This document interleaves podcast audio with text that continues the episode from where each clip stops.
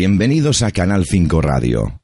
Las últimas encuestas auguran una subida en intención de voto para Vox, que ya lo sitúan como la tercera fuerza política española. A pesar de todos los intentos por parte de los grandes medios de comunicación de izquierda y ultraizquierda de este país, Vox es imparable y todo gracias a las pésimas estrategias de los medios anteriormente citados. España se recompone de nuevo de cara al 10 de noviembre gracias en parte a medios como este, que están uniendo a todos los españoles contra todos aquellos que quieren seguir engañándonos una vez más. El levantamiento moral de los españoles y su nueva unión ha sido sin duda una de las más trágicas noticias para el Partido Socialista de Pedro Sánchez, pero también y lo más importante, para Soros que es realmente quien dicta todas las órdenes al líder de la formación roja. Malas noticias, pues, para los amigos del mal que están obteniendo muy malos resultados en sus estrategias de machacar y doblegar al pueblo español. Un pueblo, por cierto, que a pesar de todos los intentos habidos y por haber para destruirlo, jamás han podido con él. Y una de las pruebas de que España no quiera a Pedro Sánchez ni a Soros es la espectacular subida en intención de voto para esta próxima cita electoral del 10 de noviembre. Nosotros seremos prudentes y aceptamos esa tercera posición para Vox de cara a las próximas elecciones. Igual estas previsiones se han quedado un poco cortas. Es inevitable entrar en un bar de España y no escuchar conversaciones sobre Vox, su confianza para las nuevas elecciones y la necesidad de un cambio radical en España.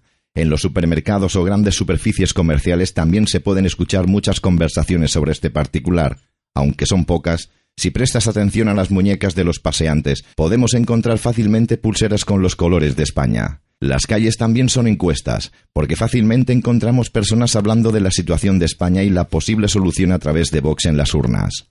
Sin duda no puedes más que sonreír y decir para tus adentros por fin España ha despertado de nuevo, porque ahora son abuelos y abuelas los que no creen que Vox es igual a Franco.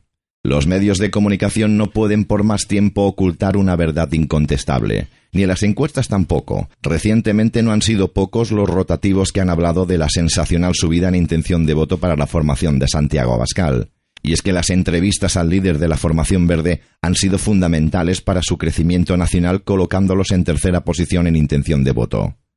Y en cuanto a las encuestas, a pesar de que siguen estando maquilladas y manipuladas, otorgan veracidad en cuanto a la subida de Vox, pero también mienten dadas las circunstancias actuales en Cataluña y España, porque los votos a Vox podrían ser muchos más. De todas maneras, tenemos que ser prudentes y no vender la piel del oso antes de cazarlo. Lo que sí es toda una manipulación descarada y sin criterio es la primera posición del Partido Socialista en todas las encuestas. Nadie con un mínimo de criterio puede dar tanta confianza a Pedro Sánchez para este próximo 10 de noviembre. Ya no es por su mala gestión durante su gobierno socialista como rey de España en funciones, sino por sus malas y nulas políticas ante una guerra urbana en toda regla que está pasando factura a los ciudadanos de bien, que son muchos, y sobre todo a nuestros policías nacionales que sin ningún género de dudas han calificado este conflicto callejero como una auténtica guerra.